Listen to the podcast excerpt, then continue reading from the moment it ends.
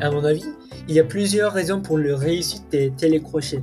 D'abord, je dois dire que je m'ennuie de regarder des personnes pareilles encore et encore. Il y a des télécrochets en Turquie aussi, comme Sinis Turquie, qui n'est pas seulement pour découvrir des nouveaux talents musicaux ou Oses Turquie. Pour moi, ils sont nuls. Ouais, ils ne contiennent pas des choses très, très originales. C'est-à-dire, on ne peut pas dire bah, j'ai appris assez des nouvelles infos après regarder ces émissions. Oui, vous, n'avez pas tard de dire que tous les programmes ne doivent pas contenir des infos. Parfois, ils doivent faire rassurer, décharger. Bah voilà, on a découvert la cause principale du réussite de ces, de ces. Les gens les regardent pour décharger. Et c'est pourquoi les chaînes les positionnent de, de 21h vers la minuit pour gagner de, de rating. Les spectateurs les regarderaient pour entendre de la musique ou voir des célébrités.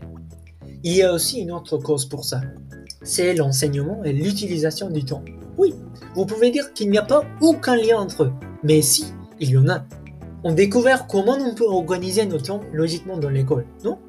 Alors, si vous regardez des pays du tiers-monde, c'est-à-dire des pays qui sont en train de développement, vous pouvez voir des gens partout qui regardent et puis suivent ces émissions-là.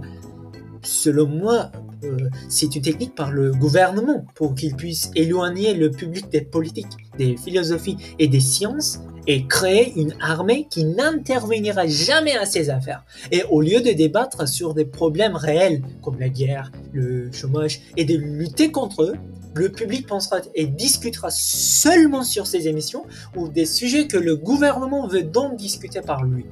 Comme ça, il ne pensera pas profondément à qui il votera pour les élections, mais à qui il votera pour garder sur l'île.